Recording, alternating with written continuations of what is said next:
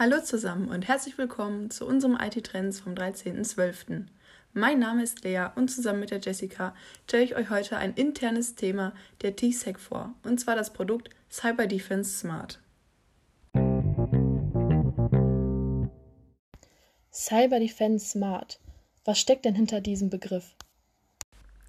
Also Cyber Defense bezeichnet einfach gesagt den Schutz von Systemen vor Cyberattacken in Form von schnellen Analysen der Angriffe und Anomalitäten. Oder auch eine Art Endpoint-Virenscanner. Das Smart beschreibt in unserem Produkt, dass die Systeme intelligent genug sind, um in einem Live-Betrieb den Server zu überwachen und zu analysieren. Also gibt es auch Defense-Lösungen, die anders funktionieren?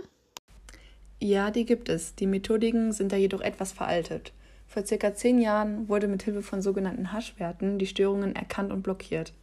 Im weiteren Verlauf kamen dazu vielzählige weitere Produkte und Softwaren, um diesen Vorgang zu vereinfachen und zu verschnellen.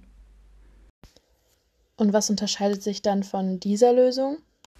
Das ist die wichtige Frage. In der Lösung Cyber Defense Smart der Telekom Security werden die neuen Softwaren RDR und XDR verwendet. Das System erkennt, wie eben schon erwähnt, während des Live-Betriebes die Angriffe und blockiert diese. Dies geschieht ohne das Vorwissen von Haschwerten. Es werden Scoring-Punkte gesammelt, die von grün bis rot zeigen, wie gefährdet das System für Angriffe ist. Ach, das ist ja cool. Gibt es denn noch weitere wichtige Dinge, die ein Kunde wissen sollte? Oh ja, sehr gut. Danke für diese ebenfalls wichtige Frage. Wie funktioniert diese Lösung überhaupt bei unseren Kunden? Es handelt sich hierbei um ein AGB-Produkt. Das heißt, es ist standardisiert und es besteht keine Möglichkeit, das Produkt zu reduzieren oder in seinen Leistungen zu erweitern.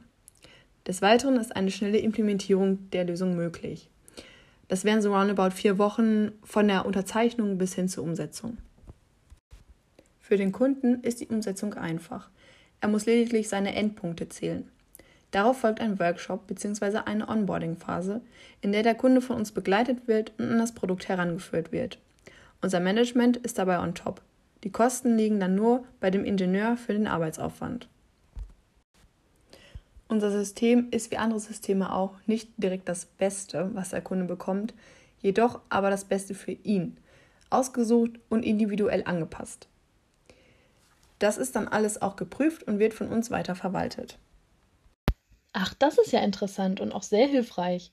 Falls auch ihr interessiert seid oder eine andere Einsatzmöglichkeit seht, meldet euch doch gerne bei uns oder schreibt einen Kommentar.